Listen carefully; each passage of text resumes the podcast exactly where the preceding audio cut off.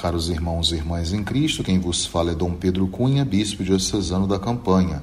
Hoje é domingo, dia 15 de outubro, e nós estamos celebrando o 28º domingo do tempo comum, cujo evangelho é de Mateus 22, 1 a 14, onde temos o seguinte fragmento: O reino dos céus é como a história do rei que preparou a festa de casamento do seu filho e mandou os seus empregados para chamar os convidados para a festa mas estes não quiseram ir.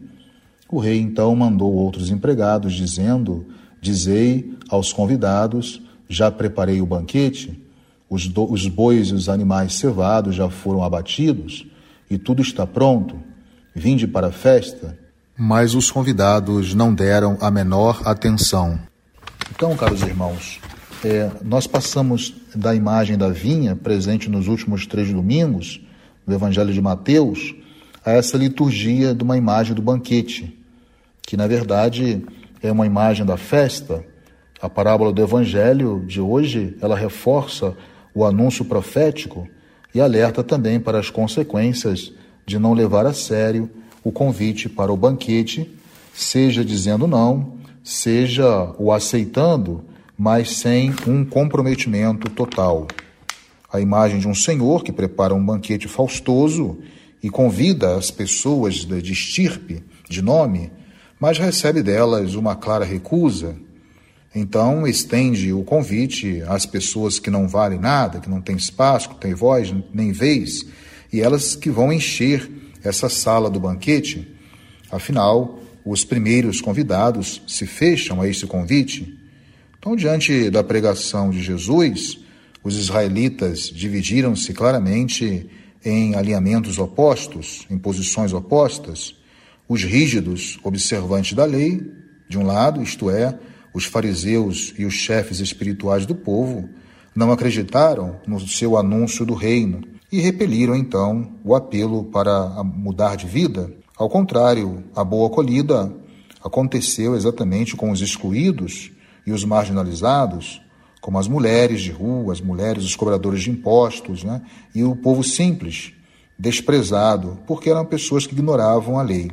A parábola, então, nos lábios de Cristo Jesus, queria descrever exatamente este fato, fato este surpreendente, sublinhando a responsabilidade dos primeiros que se auto-excluíram do reino da salvação, ao contrário dos segundos, que nele entravam por ter crido. Então, o destino dos homens se decide na tomada de posição diante do convite último e por isso definitivo que Deus lhes dirigia. A salvação prefigurada pelos profetas numa festa, inclusive hoje na primeira leitura, está indissoluvelmente ligada com a missão do Filho de Deus e com o acolhimento da sua pessoa e da sua mensagem. O importante é destacar que não é a lei, mas é a fé em Cristo que salva, e não a lei pela lei. Então, os israelitas, assim, eles são os, os convidados de honra, por força do privilégio histórico deste mesmo povo, né, ligado aos vínculos de sangue, aos patriarcas, aos profetas e ao próprio Cristo Jesus, como São Paulo recorda na carta aos Romanos 9:1. Por isto, a eles foi proclamado com precedência o anúncio evangélico. Mas eles o rejeitaram e culpavelmente se auto-excluíram do reino, enquanto os pagãos, figurados pelos convidados de última hora, tendo respondido positivamente ao chamado divino da pregação apostólica, começaram a fazer parte do novo povo de Deus. Muito interessante observar aqui que o evangelho de Mateus é sempre voltado para a comunidade, para dizer então essa mesma comunidade que não basta responder sim na fé à vocação cristã, mas que ao crente se pede fidelidade de vida, uma praxis nova de obediência à vontade divina, revelada exatamente pelo Senhor Jesus. Então, a isto se refere o símbolo né, da veste de cerimônia, essa veste própria para a festa. Caso contrário, no juízo final, a sentença de condenação e de exclusão, elas serão, sem dúvida alguma, é, definitivas. E num determinado ímpeto, é, para concluir o evangelho de hoje, Mateus então usa uma máxima tirada talvez da força escriturística e oral da tradição do povo judeu. De fato, muitos são chamados, só poucos são escolhidos. E aí está que a vocação cristã, ela não comporta por si mesma a salvação final e não é para os crentes uma garantia mágica de participação no reino. É, exige muito mais do que isto, né? De um lado, essa parábola, ela é a história do chamado de Deus, aqui representado pelo rei, à salvação, representado pelo banquete, dirigido então primeiramente a Israel, mediante os profetas, Cristo, os apóstolos, que aqui estão representados por esses servos maltratados, e depois então aos pagãos. Por outro lado, ela também é tecida pelos fatos das respostas humanas, negativa a do povo de Israel, e também positiva, que são exatamente os incircuncisos ou os pagãos.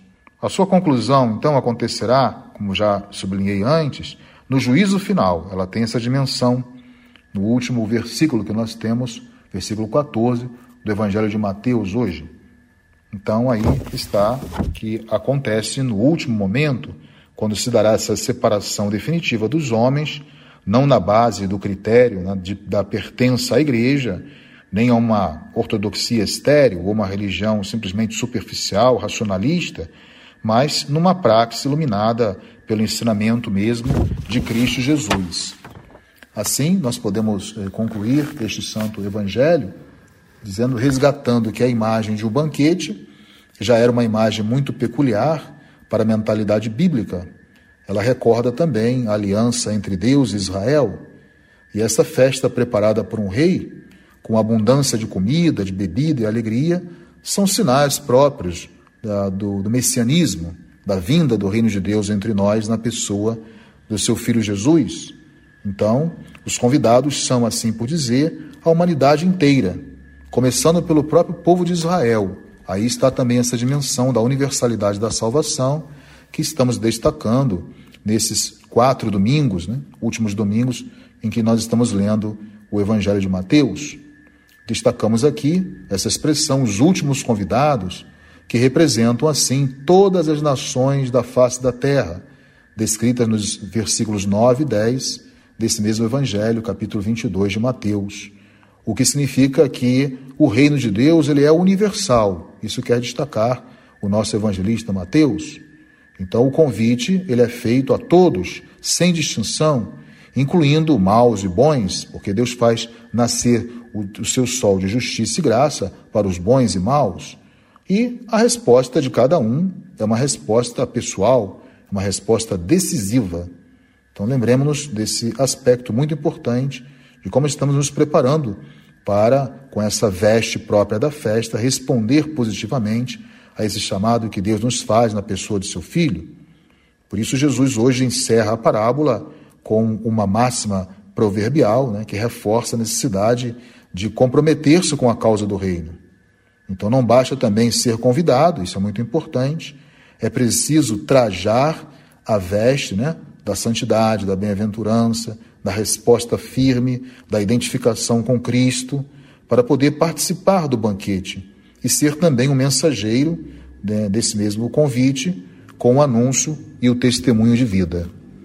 Atendamos o apelo de Jesus, que hoje nos chama, e possamos respondê-lo com esta veste própria da festa, e que não seja uma resposta simplesmente verbal, mas que seja uma resposta testemunhal, a fim de que possamos então ocupar esses lugares que o Senhor reserva para nós hoje, nessa promitente parábola que muito nos enriquece, nos fortalece no campo da nossa fé. Louvado seja nosso Senhor Jesus Cristo, para sempre seja louvado. O Senhor esteja convosco, Ele está no meio de nós. Seja bendito o nome do Senhor, agora e para sempre. A nossa proteção está no nome do Senhor, que fez o céu e a terra. Por intercessão da Virgem do Carmo, e dos nossos beatos Padre Victor e Inha Chica, abençoe-vos o Deus Todo-Poderoso, Pai e Filho e Espírito Santo. Tenham todos um feliz e abençoado dia do Senhor.